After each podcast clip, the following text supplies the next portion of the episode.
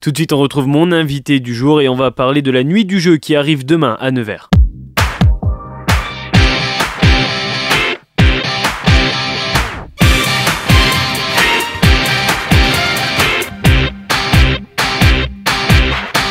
Mon dernier invité de la semaine, vous le connaissez très bien, il a une émission mensuelle c'est ça hein Oui, bien sûr, Elle est mensuel. mensuelle sur Bac FM. Oui. À quoi qu'on joue, le rendez-vous tous les mois avec Daoud. Bonjour. Daoud. Bonjour. Bon, on va pas parler de, de à quoi qu'on joue, quoique on va jouer quand même à quelque chose très bientôt. C'est Ah bah, j'espère demain. C'est la septième nuit du jeu. C'est demain à la salle des Éduins à Nevers à partir de 17h jusqu'à 1h du matin. C'est organisé par le Conservatoire du jeu. On va revenir dessus évidemment. Ouais. Mais avant, est-ce qu'on peut rappeler quand même ce que c'est euh, le, le Conservatoire du jeu rapidement pour les personnes qui nous rejoignent et qui ne connaissent pas?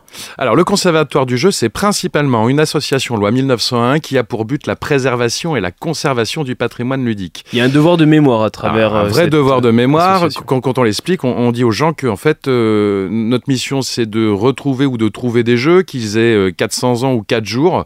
Et l'idée, c'est de les restaurer, les recompléter, les préserver pour les générations futures, dans le but ultime d'ouvrir un musée. Et ça passe par euh, des événements, ça passe par la participation d'autres événements à côté aussi? Alors ça passe par tout un tas d'événements euh, tout au long de l'année. Donc oui, là il y a un événement de pratique de jeu où on met tout ça en valeur, mais on organise d'autres types d'événements comme des expositions par exemple. Mm. Ouais, alors euh, on va juste revenir sur un, un truc, c'est euh, tu veux créer un musée, c'est ça? Oui, on aimerait le but, ouvrir- le but ultime. Le but ultime, c'est d'ouvrir un musée et euh, on travaille euh, déjà dans ce sens-là puisque on a fondé avec euh, des gens très connus du monde du jeu au niveau national une deuxième association qui s'appelle le CVPL, qui veut dire Association de l'étude de la conservation et de la valorisation du patrimoine ludique, qui est basée pour le moment en région parisienne et on travaille avec eux et le ministère de la Culture dans le but d'ouvrir des maisons du patrimoine sur un horizon de 5 à 6 ans. D'accord, donc l'objectif c'est quoi 2028 par là Ah ouais, ouais, ouais, 5 à 6 ans Donc, quoi. euh, Rendez-vous en Mais 2028 pour en, en parler. fait, on, on part vraiment de, de loin pour pouvoir euh, ouvrir un musée qui parle de jeux et de ludique, puisque tout ce qui est euh, le patrimoine ludique n'a pas de reconnaissance au niveau national, contrairement au sport, à la BD, au cinéma, même les jouets. Le jeu, lui, n'a pas encore de reconnaissance. Donc on Alors va- que c'est un loisir à part entière. à part entière et depuis, euh, depuis toujours.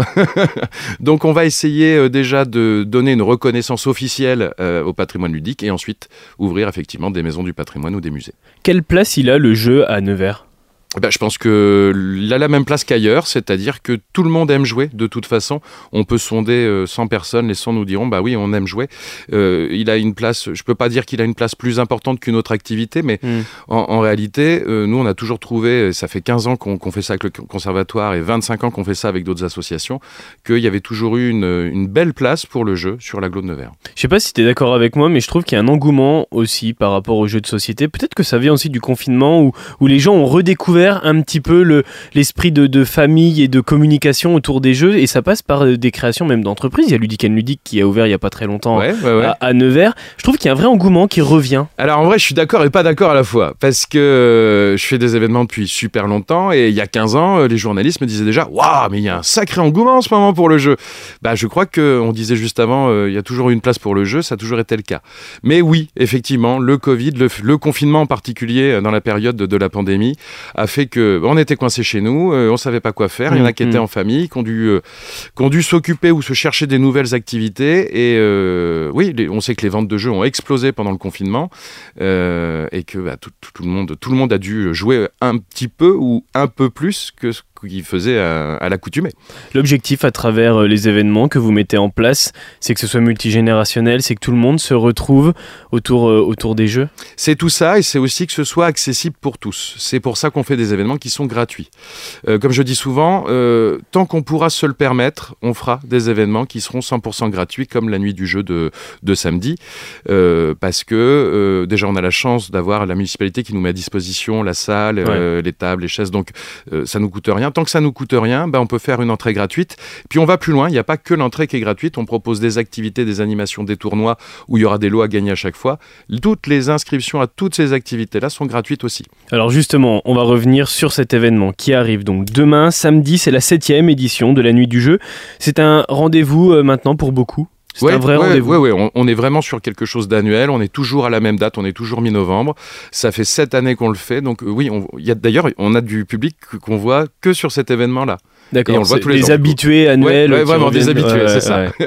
150 jeux de plateau, 50 jeux traditionnels. Comment ça va se passer cette nuit? Alors, bah, ça va se passer. euh, D'abord, ça va se passer certainement comme toutes les autres. Donc, dès 17h, on ouvre les portes et on accueille le public. Il y a, euh, donc, comme tu l'as dit, euh, au moins 150 jeux de plateau qui seront à disposition en accès libre. Idem pour les jeux traditionnels, plus un banc de rétro gaming avec plusieurs écrans et, euh, et de quoi jouer.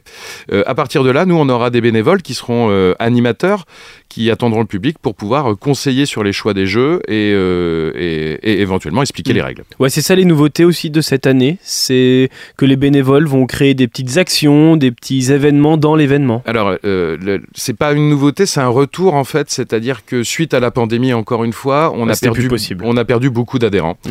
Et euh, on avait maintenu les événements à notre prise, mais on pouvait pas maintenir pendant l'événement bah, des animations.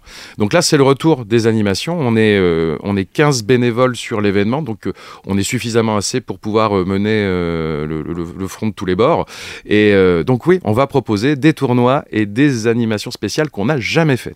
Est-ce qu'il y aura aussi des acteurs du jeu local qui seront présents? Alors oui, il y aura des stands ou Il y aura tout à fait. Il y aura Génération Manette, qui est une association de rétro gaming qui vient de jouer sur le bois, qui sera, qui sera là pour s'occuper de la partie euh, rétro gaming.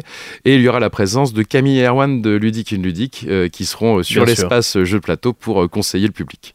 Alors ça fait 7 ans qu'il existe ce, ce rendez-vous. Comment tu l'as vu évoluer au fil du temps? Eh bien, en fait, euh, au début, on, avait démarré avec des toutes petites soirées jeux où on, amenait quelques dizaines de jeux de plateau, pas de jeux traditionnels, pas de jeux vidéo, et euh, c'était une façon de se retrouver avec les joueurs de Nevers ou les gens intéressés par le jeu. Et puis, bah, d'année en année, en fait, on a vu qu'il y avait de plus en plus de monde qui venait de participer, qu'il y avait les familles qui se déplaçaient.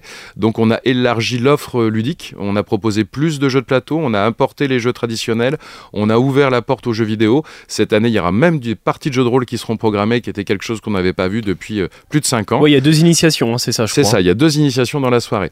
Donc, euh, bah, en fait, plus on a vu de monde venir, euh, plus, bah, plus le public était varié fatalement. Ouais, ouais. Donc du coup, nous, on a, on a commencé à varier l'offre un peu plus. Et puis l'autre chose, c'est qu'on on rentre quand même pas mal de jeux chaque année au Conservatoire du jeu. Donc là, on, on amène chaque année toutes les nouveautés qu'on a testées et qui nous paraissent judicieuses à amener sur un événement. Il y aura combien de nouveautés euh, en jeu pur là? La moitié du set de jeux. Ah oui, quand même. Ouais, ça fait ouais. beaucoup. Bah, cette année, on en a euh, sur fin 2022 et 2023, on a rentré beaucoup, beaucoup de jeux. Donc, euh, et on a eu, euh, comme on a un local associatif depuis plus d'un Mhm. an, on a eu l'occasion de les tester. Donc, du coup, ben, il y en a pas mal qu'on a retenu et que euh, on apporte samedi. Est-ce qu'il y a des jeux qui représentent le territoire? Parce que je sais qu'il y a un jeu de société qui s'est fait sur la Nièvre. euh, Eh ben, il y, a- il y a le jeu, il y a le quiz de questions sur le Val-de-Loire. où Voilà. On avait participé à la création avec le conservateur du jeu d'ailleurs. Donc oui, celui-là, il est présent, par exemple, dans la liste. Et euh, je crois que c'est à peu près le seul, puisque bah, les jeux de territoire, ce sont euh, souvent des quiz. Donc euh, j'ai envie de dire, euh, entre guillemets, on a le nôtre, donc euh, on, on l'a apporté. Pas de concurrence. Euh, non, euh, les autres années, il nous arrive d'avoir des créateurs de jeux. Euh, alors, pas pour cette édition, pour la, Ouais. pour la prochaine, donc, euh, parce qu'on a déjà des créateurs de jeux qui sont venus et qui nous ont présenté leurs leur nouveautés euh, sur les trois derniers événements qu'on a organisés. Donc là, on, a, on avait envie que ça change un peu. Ouais. Euh, donc, c'est vrai qu'en en nouveauté locale, il y aura notre jeu uniquement. Alors pour les personnes qui ne sont pas forcément très adeptes du jeu de, de société, mais qui ont envie de venir. Moi par exemple, euh, je joue pas tous les jours au, au jeu de, de société, Ouais. je joue même pas beaucoup. J'aimerais que tu me donnes un top 3 des jeux que je pourrais faire en venant demain donc à la salle des Edvins. Alors, euh, quand on n'est pas euh, mordu de jeu et qu'on n'a pas envie de s'attabler pendant une heure sur une partie un peu lourde, il y a ce qu'on appelle les jeux apéro. Nous, on appelle ça les jeux fun, les jeux ambiance. Ouais. On a toute une sélection de jeux apéro, de jeux fun, qui sont des jeux qui jouent de 2 à 10, où les parties durent entre 5 et 20 minutes maximum. Donc il y a des grands classiques à la manière, enfin des jeux qui sont devenus des grands classiques à la manière de Skyjo. Il y a des jeux où il faut chanter des chansons comme Shabadabada, où ça Ouais. marche super bien quand on est une bande de copains juste pour rigoler. Et d'autant plus que ça va bien se prêter les jeux apéro parce qu'il y a une buvette, je crois. hein. Ouais, tout à fait, tout à fait. On a notre euh, buvette sucré-salé qui est là comme d'habitude pour que les gens puissent se restaurer. Et puis en termes de petits jeux d'ambiance, eh ben, on a des nouveautés comme euh, un jeu qui s'appelle Trio, euh, qui est sorti en début d'année ou en milieu d'année. Euh, on l'a pas encore vu beaucoup tourner, celui-là beaucoup circulé. Donc nous, on a fait quelques parties, on maîtrise la règle. C'est l'occasion aussi d'approfondir un peu la pratique sur ce titre-là. D'accord, d'accord. Bah voilà pour ceux qui nous écoutent, vous avez un petit programme, un petit programme de jeu? Alors, on a un petit programme de jeu et puis en termes d'animation, on a des parties un peu spéciales spécial. On va proposer une partie de double XXL. Alors le double, Ouais. c'est c'est un jeu normalement avec des toutes petites cartes hein, qui font 5-6 cm de diamètre. Là, on a des cartes qui font 80 cm de diamètre. C'est un jeu de discrimination visuelle où il faut reconnaître des objets euh, qui sont dessinés. Mm. Là, c'est plus de, que de la discrimination visuelle parce qu'il faut mettre son pied sur les objets qu'on voit sur la carte. Donc ça promet euh, d'être méchamment drôle. Ouais, Et ça, puis, ouais. euh, notre petite création de cette année, on va proposer un hippoglouton géant, grandeur nature. Hippoglouton, c'était le, le jeu où on avait tous un hippopotame. Ouais. On tapait dessus avec une manette là Ouais, et il fallait ça. aspirer les billes de notre On couleur. appuyait, on appuyait sur une manette qui était au niveau de sa queue, et puis ça faisait avancer sa tête, ouvrir sa bouche, Ouais, voilà, et il mangeait des billes qui étaient au centre du plateau. D'accord. Donc là, euh, on a des plateaux euh, sur roulette. Il y aura un joueur qui sera allongé dessus, un autre joueur qui le tiendra euh, par les jambes, et il devra le pousser au centre de la salle pour attraper les balles qu'on aura lâchées Ah, sur un temps limité. Et l'équipe qui aura ramassé le plus de balles remportera un cadeau. Ah, c'est génial. Alors, est-ce que ça, c'est sur inscription? Est-ce qu'il faut s'inscrire à l'avance pour pouvoir participer Tout à ce qui ces est tournoi et animation est sur inscription, et les inscriptions se font directement sur l'événement. D'accord, donc sur place. Il n'y a en, pas en arrivant, de. en arrivant sur place, il n'y a pas de souci. Voilà, il n'y a pas besoin de s'y prendre à l'avance, euh, spécialement là Du dans la soirée ou quoi. Ça, c'est ça, c'est génial.